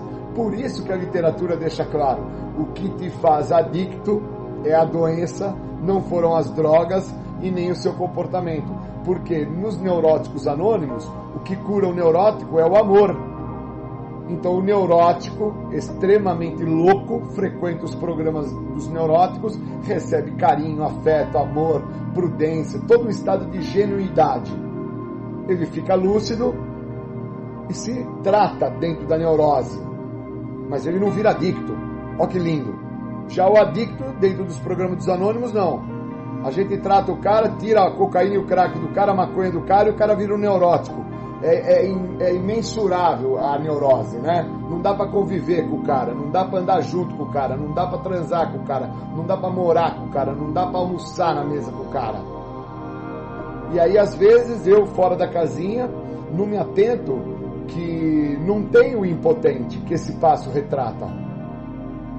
Tem o potente, tem o débil, tem o cara que sofre da neurose, tem o cara que nunca percebeu que o uso da substância anulava a possibilidade das pessoas entenderem quem eu era e que na faculdade foi assim, nos empregos que eu arrumei era assim, nos convívios que eu tinha sociais era assim. Então eu acho que o primeiro passo é um passo é inegociável. Sérgio falava isso para mim, Vanildo também fala muito disso, né, cara? Que é um passo que é, não dá para fazer pela metade, não dá para acreditar que só o parar de usar droga é o suficiente, é o estado de plenitude. Eu preciso estar dentro do primeiro passo, compreender o que retrata o primeiro passo, para que eu entenda o que eu vim fazer nesse programa de 12 passos. Porque senão meus problemas maiores, quando se apresentarem, eu nunca vou entender se eu estou numa posição de fraqueza ou de força perante o problema? E qual ação tomar? Vou querer vir a resolver uma situação sozinho, sem entender que a própria literatura deixa claro que sozinho estou muito mal acompanhado e que se tem um jeito do programa não funcionar, é sozinho? Então, quando eu vou atentando-me a, a essas condições, eu vou percebendo que os passos, eles revelam o indivíduo que eu sou dentro da pior parte que eu trago e me prepara e me lapida para que eu viva uma vida muito melhor do que todas as vidas já vividas até agora. E o primeiro passo é fundamental.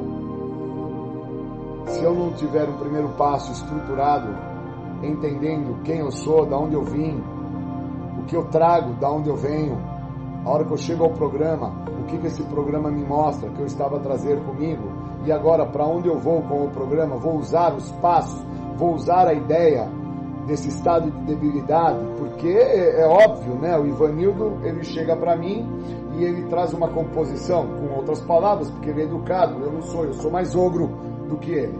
Mas ele traz a ideia e fala: Você tá vendo isso aqui? Você tá vendo isso aqui, ó? Isso aqui é cocô, tá vendo cocô? Então, você tá vendo a, o formato? O formato é de cocô, tá vendo? Você tá vendo a textura? A textura? A textura é de cocô. Olha o cheiro, olha o cheiro que tem. Tá vendo? É cocô. Tá vendo a cor que tem isso aqui? O meu padrinho fala. Tá vendo? Cor de cocô. E aí eu vou, passo o dedo assim, ó, ponho na língua e falo, é, você tem razão, é cocô. Então quando eu entendo que através da retina do outro eu tenho uma possibilidade de admitir um estado de fraqueza, um estado de debilidade que é muito mais profundo do que falar em público, falar para os meus afiliados, falar na plataforma ou falar dentro do grupo presencial que eu sou impotente, quando eu me atento a isso, quando eu me aprofundo a isso, eu consigo entender que eu estou triste, eu estou magoado, estou muito sentido porque sumiu a caixa aqui em casa das minhas medalhas. E que eu não posso gritar, xingar, espernear, porque hoje eu não vivo mais fora da casinha. Existe um estado de maturidade que foi me inserido pelo programa através dos passos. Então eu sou muito grato ao programa, sou muito grato ao Ivanildo quando ele assumiu me direcionar no programa Sou muito grato que todos os dias de manhã, quando eu mando áudio para ele, às vezes ele demora um pouquinho para me dar um oi durante o dia, mas ele nunca deixa de falar que eu sou o afilhado alfa, sou o melhor afilhado dele de todos os afilhados que ele tem. Eu sou o melhor, não existe outro. Não existe outro. Sou o melhor que existe de todos os afilhados dele. Sou o alfa. Isso para mim é. tá louco. Tô até emocionado. Porque é meu amigo, né? Sérgio era assim comigo. Sérgio era meu amigo, cara. Não era só um, padrinho. Ele era meu amigo. Então eu tinha criado um estado de confiança. Então eu queria agradecer muito aos companheiros do grupo que me chamaram para fazer a fala. É, retratei sobre o passo esse passo é fundamental. Quando eu me atento ao que esse programa é capaz de fazer na vida da pessoa do Júlio, me libertar da doença. Já não é mais parar com o uso, porque eu já parei com o uso há 27 anos e meio. Agora eu quero entender junto com vocês o que eu tenho que fazer para não voltar a usar.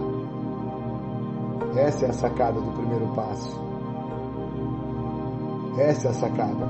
Porque o requisito básico desse programa, para que eu entenda o que, que esse programa tem a oferecer, é já estar sem o uso. Porque se tivesse a fazer o uso da substância, é como fala na literatura: escute na reunião e espere ao término da reunião para falar com alguém. Para que assim este alguém lúcido, com coerência, dentro de um estado de genuidade, um gênio, ele consiga te direcionar. O apadrinhamento funciona assim também. É, é um estado de palavras genuínas que acabam por construir a trajetória que eu preciso seguir. Queria agradecer aos meninos, o Sandro, o Eduardo, o pessoal do grupo, né? São, vocês são maravilhosos. Uma boa noite a todos, obrigado pela presença. Valeu. Até mais. Obrigado, Julinho.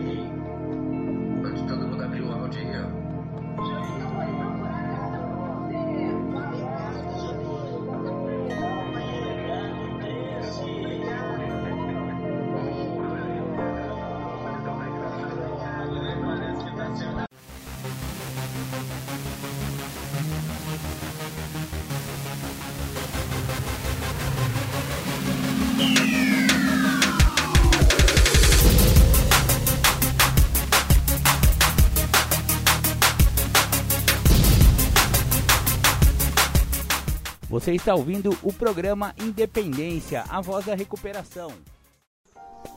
Eu vou falar de passo, vou falar no programa, mas eu quero falar sobre algo que eu estou a trabalhar na minha história de tratamento, de recuperação, que é a ideia a qual eu me apropriei, que é o caminho que o programa de recuperação me proporcionou.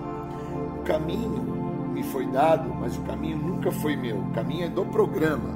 E neste caminho a qual eu vou caminhar, eu tenho que entender o sentido a qual o passo no caminho está me proporcionando.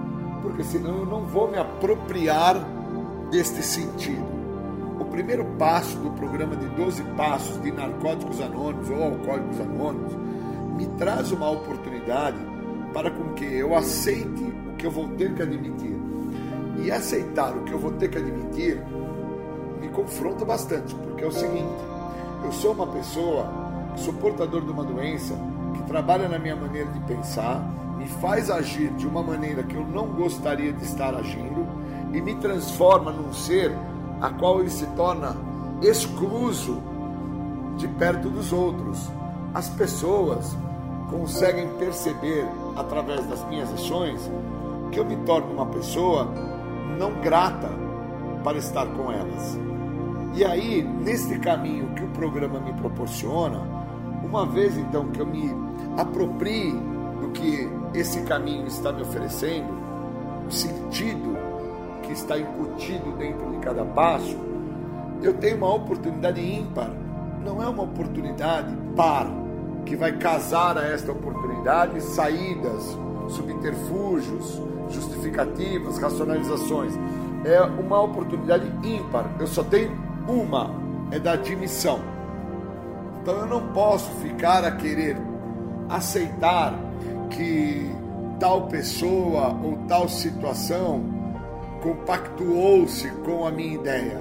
Eu preciso de bate pronto, dentro do que o primeiro passo me proporciona, admitir realmente eu perdi o controle da minha vida, minha vida se tornou ingovernável, incontrolável.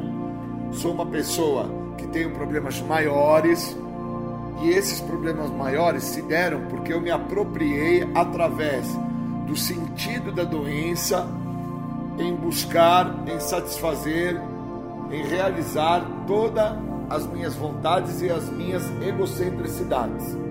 Então eu sou um ser que se eu me atentar ao caminho a qual está sendo me dado através do que o programa está me oferecendo e me apropriar do sentido deste caminho, eu vou poder conseguir aceitar e admitir, eu vou poder, dentro do que o segundo passo, terceiro, quarto, cada passo do programa tem a me proporcionar, encontrar uma saída para aquilo que eu sou.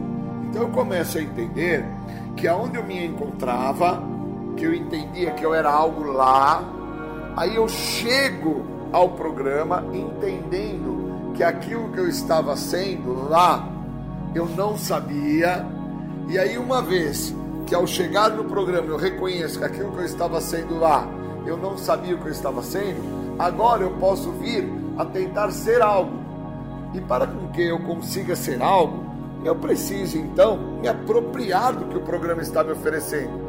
Então o programa me oferece para que eu me aproprie da ideia de que eu tenho que admitir, da ideia que eu tenho que aceitar, da ideia que eu tenho que entregar.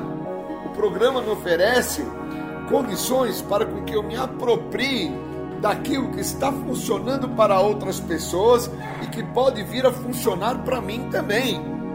Então, quando eu me dou a devida atenção sobre o que é permitir ao Júlio se apropriar do que o programa está a oferecer, eu começo a entender que por muito tempo eu fiquei com a ideia que o programa era para que o Júlio não usasse droga e agora, apropriando-se do que o programa está a me direcionar, eu entendo que o programa é para que eu não volte. E para não voltar, eu vou ter que admitir que eu tenho problemas, eu vou ter que aceitar esses problemas, eu vou ter que estar lúcido, em sanidade, eu vou ter que ser uma pessoa a qual reconheça a minha perda de senso de limite, como fala na literatura do programa dos Anônimos, através do guia para trabalhar os passos eu vou ter que ter uma compreensão sobre o que é vontade ou necessidade, o que me cabe a entender sobre o que é vontade, o que é necessidade. Então, quando eu vou me dando a devida atenção sobre aquilo que eu tenho que vir a me apropriar no sentido do que o programa tem a me oferecer, eu vou entendendo que hoje eu me vejo dentro da ideia do programa no sentido de Admite, Júlio, que você tem problemas? Sim, admito. Admite que os seus problemas são muito maiores do que o uso de álcool e de drogas? Sim, também admito. Você aceita que você hoje, com 25 anos sem uso de álcool e drogas, você tem dificuldade para lidar com os seus problemas? Eu não aceito. Por causa que eu acredito muitas das vezes que a questão do uso do álcool e da droga ainda é muito pior do que os meus problemas e eu não entendo que o que me leva a ter problemas maiores, que seria estar a fazer uso de álcool e de droga, são os problemas a quais eu não aceito. Porque o tempo foi se passando, a minha história neste caminho que não me pertence, que não é meu, porque o caminho me foi dado, mas o caminho não é meu e o programa me esclarece que esse caminho não é meu. Eu estou a trilhar um caminho aonde, de uma certa maneira, o que me vai ser dado através do programa, condições de admissão, de aceitação, condições de entrega, condições de reparação, condições de autopercepção, autoconhecimento, só vai ter sentido se houver um fator de aquisição da minha pessoa. Eu tenho que adquirir isso. É interessante isso que eu estou a falar. Se eu não adquiro o que o programa está me oferecendo, se não houver um processo de admissão, se não houver um processo de entrega da minha pessoa, se não houver um processo que deixe claro para mim, através do que o outro está a me falar, que a maneira a qual eu estou a fazer eu vou ter problemas maiores, porque são esses problemas que são de fundo emocionais que me controlam, que me conduzem para que eu chegue ao ápice da minha doença, que é acreditar que eu vou poder fazer uso de qualquer tipo de substância psicoativa sem trazer problemas maiores. Só que os problemas, eles estão em evidências, cara. Eu tenho problemas maiores do que o uso de álcool e de droga. Eu tenho problemas de fundo emocional cara, Eu preciso reconhecer isso. E reconhecer isso não é só por não estar fazendo uso da substância química. Reconhecer esses problemas maiores me cobra saber quem que eu sou, da onde eu vim, até onde eu cheguei e para onde eu vou com o que esse programa tem a me oferecer. Por isso que o programa me confronta. O programa ele me faz chegar a um ponto de estrangulamento. Está valendo a pena ou não? Esse ponto de estrangulamento é o que eu percebo que muitas das vezes alguns amigos em comum se questionam. Cara, eu não aguentaria passar o que você passa, eu às vezes escuto. Sem tomar uma, sem beber uma, sem fumar um, sem fazer o uso de um, de um pozinho tal.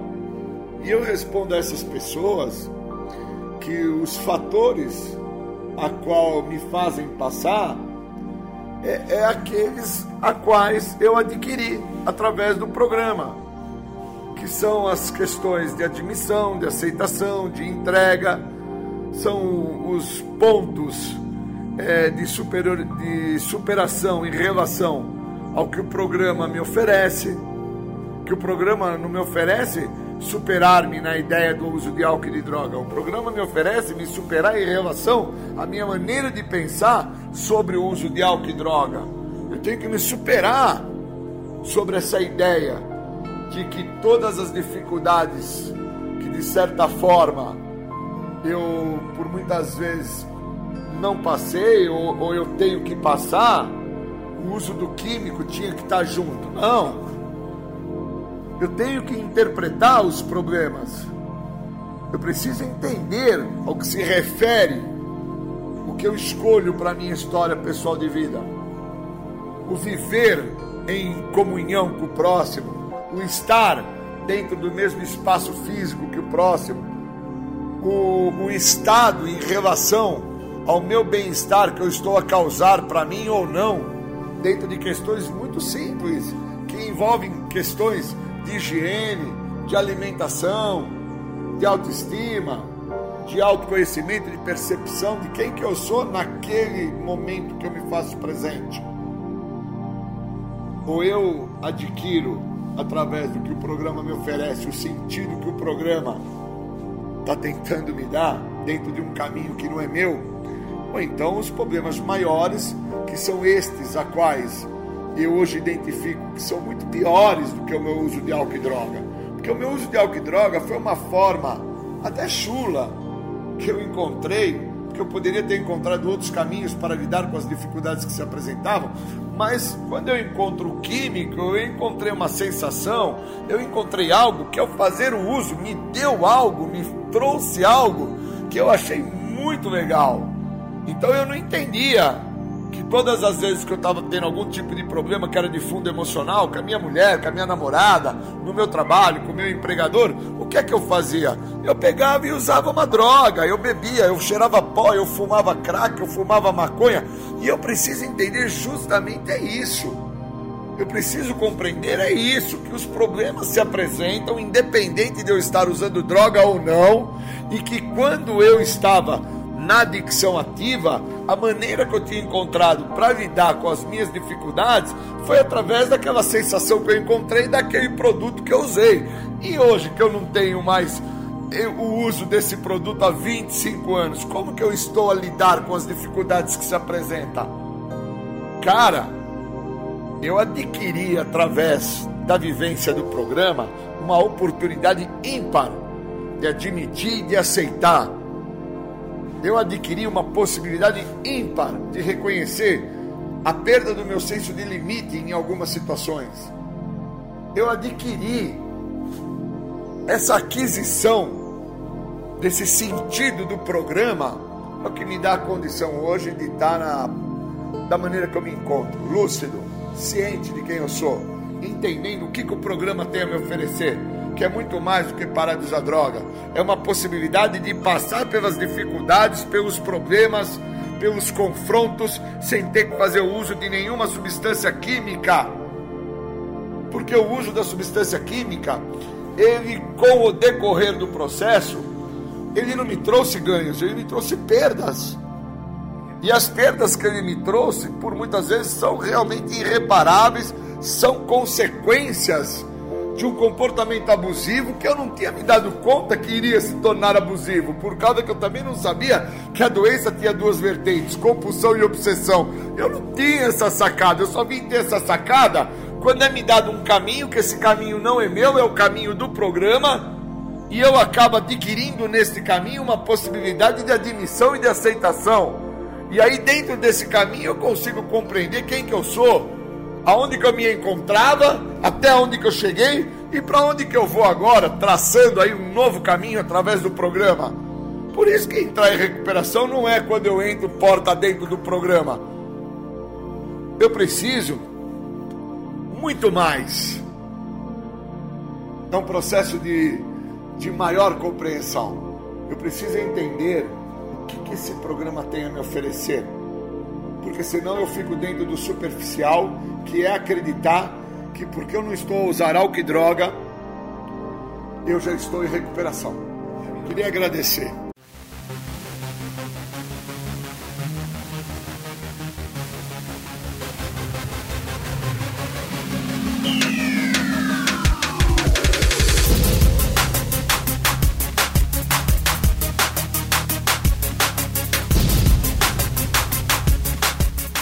Você está ouvindo o programa Independência, a voz da recuperação. Bom dia, vamos falar de tratamento. Hoje nós vamos falar sobre aquilo que eu preciso tratar, que é o que falta, que é algo muito maior do que eu acredito que eu tinha um tal problema com uso de álcool e droga, eu achava que era grande, mas eu começo a entender que aquilo que me falta é muito maior do que isso que eu achava que era grande, que era o uso de álcool e droga. E aí eu preciso sacar. Falta-me conhecer quem eu sou, me falta entender os meus limites para com a vida, me falta entender aonde que faltou acolhimento, me falta também entender por que, que eu sou tão resistente a questões onde eu tenho que aceitar, me falta muito os fatores de responsabilidade para que eu possa amadurecer e me falta tudo e quando eu começo a olhar esse vazio de tudo que me falta, me preocupa muito. E aí eu deixo de desfrutar do benefício do programa, que fala na última parte do mais será revelado, especificamente na última folha que diz que a única coisa que o programa cumpre e cumpre mesmo e vai realmente me ajudar é na libertação da doença da adicção, que foi o segredo que tanto me escapou. O restante, que é toda essa junção de faltas que eu tenho, quem vai ter que fazer a composição para tampar esses buracos, essas lacunas, vai ser a minha pessoa.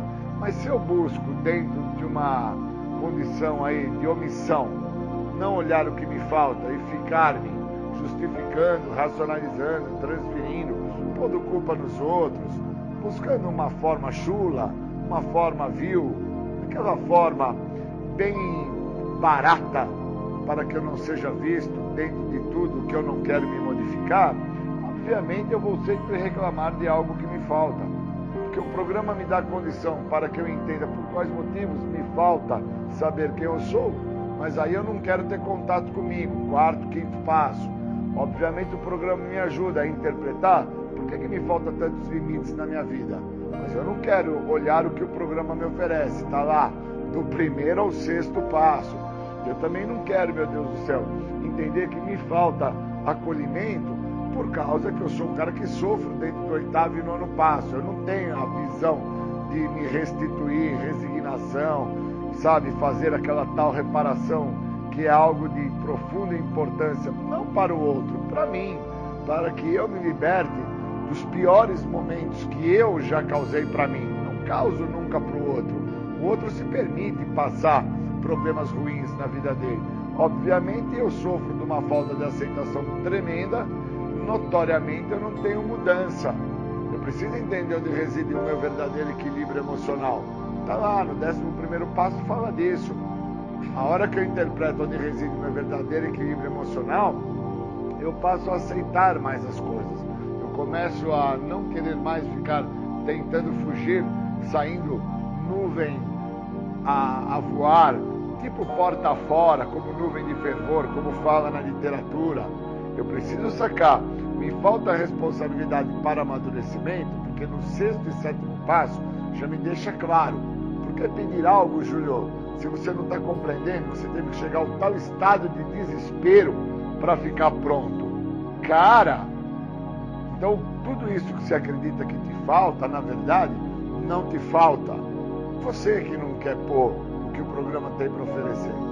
Você quer que o programa funcione em você, como funcionou para outros, mas funcione para você da maneira que você quer que ele funcione.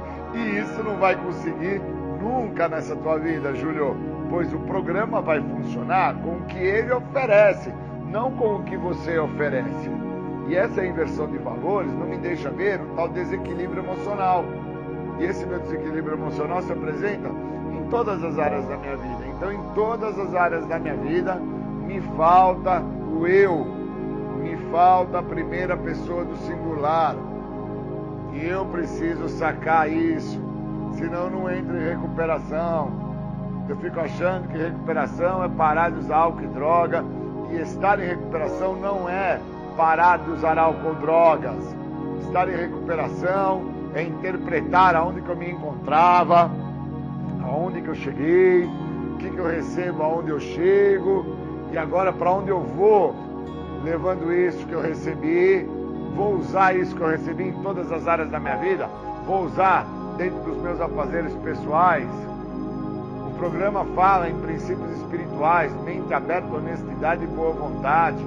Vou usar os princípios da mente aberta para interpretar a vida como um todo. Vou usar os princípios espirituais da honestidade, entendendo que ser honesto não é uma questão de não roubar, é uma questão de entender por qual motivo eu estou querendo roubar. Ser honesto com o que eu sinto. Vou ter aí essa interpretação de boa vontade. Deixar um momento prazeroso, seja do sexo ou seja de um jogo de futebol, para ajudar alguém a atravessar a rua sem ganhar nada em troca. Estou usando um exemplo bem chulo, porque a falta de boa vontade muitas vezes está associado que eu não vou ter nenhuma troca, nenhum benefício. E se eu tenho algum ganho, eu tenho a maior boa vontade do mundo para fazer qualquer coisa, até para limpar estábulo de cavalo. É só falar que vai me pagar que eu limpo, ó, ajoelhado, porque eu vou ter uma troca, vou ter um ganho. Então eu preciso entender que o que me falta é algo muito maior. Eu achava que álcool e droga era algo assim de uma dimensão gigantesca na minha vida e que era um problemaço na minha história. E agora eu entendo através do programa de 12 Passos, especificamente o programa de Narcóticos Anônimos, que é o programa que eu mais vivencio na minha vida, sendo que eu já passei pelo programa dos alcoólicos, pelo programa dos neuróticos anônimos, já passei por outras definições de programas de 12 passos, e eu acabei aderindo ao programa dos narcóticos anônimos porque eu me familiarizei mais. Eu tive uma identificação maior, uma semelhança muito grande, pois as pessoas que ali se encontravam naquele grupo passaram pelas mesmas dores, tiveram relativamente os mesmos problemas que os meus. Então eu começo a entender que o programa vem funcionando na vida de algumas pessoas e pode vir a funcionar na minha. Desde que eu deixe com que o programa funcione. Agora, eu querer que o programa funcione com o que eu tenho a oferecer ao programa, eu estou bem equivocado. Eu estou bem confuso. Porque se o programa precisasse do que eu tenho para oferecer, esse programa não seria eficaz. Porque o que me mostra que eu tenho que chegar no programa é a minha falta de eficácia.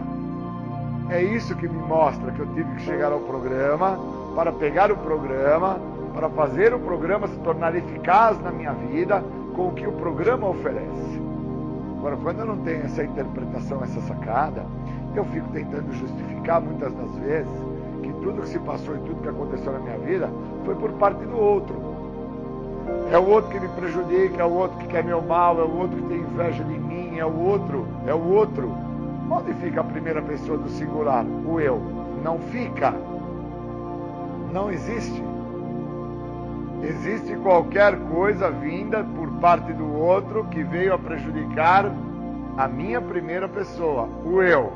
Mas em nenhum momento existe que a minha primeira pessoa foi a causadora de todos os males que acabaram acometendo a minha própria pessoa.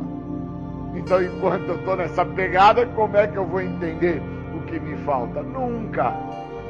Porque o que me falta eu não deixo ser visto, o que me falta eu não deixo ser reconhecido, o que me falta eu não deixo com que o outro perceba que eu já saquei que falta e que eu preciso fazer algo contra isso que está me faltando. Começando por conhecer a minha pessoa. Situação essa que é notória, é visível, que eu desconheço. Tanto desconheço que por inúmeras vezes eu até acreditava em narrativas que eu trazia, que eu parava quando eu quisesse, eu ia usar só mais uma vez, ou então eu sabia o que eu estava fazendo. Não se preocupa, pois eu uso com meu dinheiro e eu trabalho para isso. E na realidade a inversão de valores era tremenda. Eu não pararia quando eu queria, quando eu viesse a querer parar. Eu não trabalhava por trabalhar, eu trabalhava para conseguir alguma condição socioeconômica para comprar droga. Eu não tinha prazer nenhum em estar trabalhando. Eu era um cara que sempre gostei de benefício rápido e fácil. Me dá para mim de uma forma rápida e fácil que eu sou o seu melhor amigo. Agora me pede lá para ir limpar o estábulo de cavalo. Você vai ver só o tempo que eu vou levar. Você vai ver se tem boa vontade. Você vai ver se tem mente aberta para escutar que eu precisava limpar aquele local para transformar aquele local num local que viesse até mesmo a cuidar e acolher uma pessoa doente, querido meu, que precisasse daquele espaço para dormir ou para viver. Aí você vai saber quem eu sou. Aí aquilo que eu estava mostrando você vai deixar de existir, vai aparecer realmente o cara que eu sou de verdade. Interesseiro. Um cara que se volta para com que as coisas se apresentem para ele sempre na base da troca. Sempre na base do favorecimento. Me dá que eu te dou. Você quer que eu faça? Então me paga. E não importa se vai me pagar com um bombom ou um milhão. Eu preciso ter um ganho. E acabo não entendendo que o programa não é para ganhadores, o programa é para perdedores. Só se recupera quem é perdedor. O cara que chega ao programa sem entender que ele é um fracasso e sem compreender que ele é portador da doença da adicção e o que faz ele ser adicto é a doença e não as drogas, esse cara ainda quer ganhar dentro da maneira dele pensar, acreditando que se ele deixar o uso de álcool e de droga, a vida dele vai ser bacana, a vida dele vai ser boa, ele vai ser pai, vai ser um marido exemplar, vai ter casa, carro, moto, barco, boné, tênis, relógio e vai com isso, né, sublimar dentro da sociedade como um todo. E na realidade, o programa não é para isso. O programa é para um perdedor que vai perder a maneira de ser, vai perder a maneira de pensar, vai perder a maneira de agir, vai permitir com que uma nova maneira, uma nova escolha de vida venha fazer parte da vida dele, pois ele é portador da doença da adicção. Um segredo que sempre o escapou. E esse segredo tem nome: adicção, escolha de vida. Então, por ser portador dessa escolha de vida, que me comprometeu por ter vindo os anos de forma sequenciada, eu agora tenho que mudar a minha escolha de vida. Então, eu tenho que optar por uma nova maneira de viver. A nova maneira de viver que fala no programa de passos são os 12 passos. E a primeira coisa que eu não quero é ter que viver o que o programa me oferece. Eu quero que o programa funcione dentro do que eu ofereço ao programa. Obviamente não vai funcionar, obviamente eu vou estar fadado ao resultado final de uma pessoa que é portadora da doença da adicção, que é retornar ao uso de álcool e de drogas, independente por quanto tempo eu esteja já sem fazer o uso até o presente momento. Que seja um dia, dez dias, cem dias, mil dias ou dez anos, não importa, estarei fadado a retornar ao uso, pois eu sou portador da doença. O que me faz adicto é a doença e eu preciso entender o que me falta. Não entendo o que me falta, não consigo entrar em tratamento. Fico dentro de uma narrativa chula, um farelo, fico dentro de uma exposição de algo, acreditando que o outro vai compreender que o vizinho me prejudicou, o meu irmão me prejudicou porque ele tinha ciúmes de mim, a namorada que eu arrumei me corneou. A minha mãe não gosta tanto assim de mim, ela gosta mais da minha irmã, porque a minha irmã faz as coisas para minha mãe. E eu preciso parar de fazer essa conta transferência que eu desejo imaturo de ser feliz de uma pessoa que não consegue encontrar felicidade em viver. O estado de felicidade desta pessoa, obviamente falando de mim, teve muito associado ao uso do álcool e das drogas. E quando eu usava, eu era extremamente feliz. Na realidade, eu sofria de uma falsa felicidade, pois eu não sabia que aquilo que eu usava mudava a minha maneira de pensar, minha forma de agir, meu jeito de ser. Então, aquilo que eu tinha que ser, de verdade, um garoto que precisava trabalhar sua inferioridade, sua obesidade, seus complexos, nunca assim eu fiz. Porque o uso de álcool e de droga deteve o processo de evolução, de crescimento. Notoriamente, eu me transformei em algo que eu não sabia que eu estava por me transformar quando eu chego ao programa, eu chego faltando tudo. Faltando tudo. Não é faltando somente o meu nome, é faltando tudo. Quando eu falo tudo, estou falando em algo muito maior do que o uso de álcool e de drogas. Que eu achava que era algo de uma dimensão tremenda de grande. Que eu achava que porque eu fazia uso de álcool e de drogas, então esse negócio que eu usava era, era assim de uma dimensão que me prejudicava, me atrapalhava, me, me fazia. E na verdade isso tudo era um estado de, de devaneio, de loucura que eu assim manifestava. Que o uso de álcool e de droga era só o uso, os problemas que me levavam ao uso eram muito maiores. Eu nunca tinha olhado para os problemas que eu já trazia comigo desde a minha infância. Fui crescendo, fui alimentando esses problemas, fui dando vida a esses problemas. Esses problemas passaram a agir por conta própria uma vez que eu, portador da doença da adicção, não do uso de álcool e de droga, da doença, não entendendo que a doença tem vida própria, a mesma se alimenta dos meus complexos, obviamente eu preciso alimentar esses complexos. E aí eu passo a alimentar eles com cocaína, crack, maconha e pinga.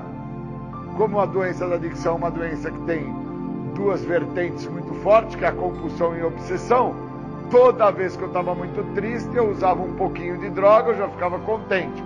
Como a doença tem as duas vertentes, compulsão e obsessão, eu usava cada vez mais, de forma mais compulsiva, mais obsessiva, para não ficar tristinho. E aí caracterizou o meu estado de total dependência da substância psicoativa alteradora de humor, do estado de felicidade, do estado de vida, que na verdade eu nunca vivi nada. Eu sobrevivi dentro de um ápice de loucura causado pelo uso abusivo de álcool e outras drogas.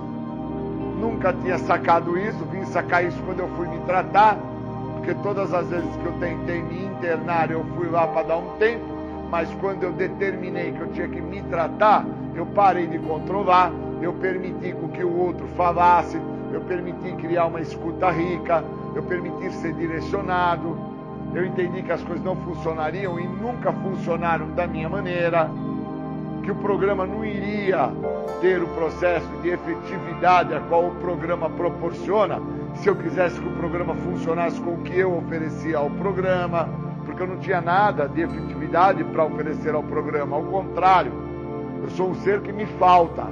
E dentro disso que me falta, a parte que me falta, ela deixa de fazer falta quando eu entendo esta parte.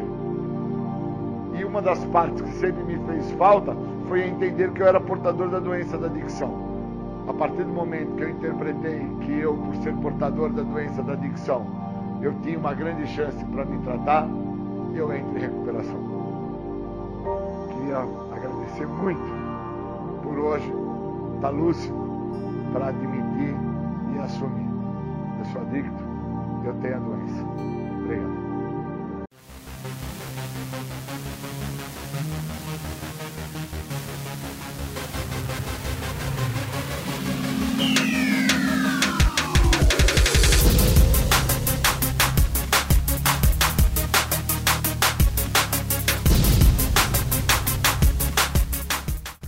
Você ouviu o programa Independência Voz da Recuperação. Até domingo que vem com mais informações a respeito de alcoolismo, de adicção e todo o universo da dependência química. Até mais. Tchau, tchau. Muito obrigado.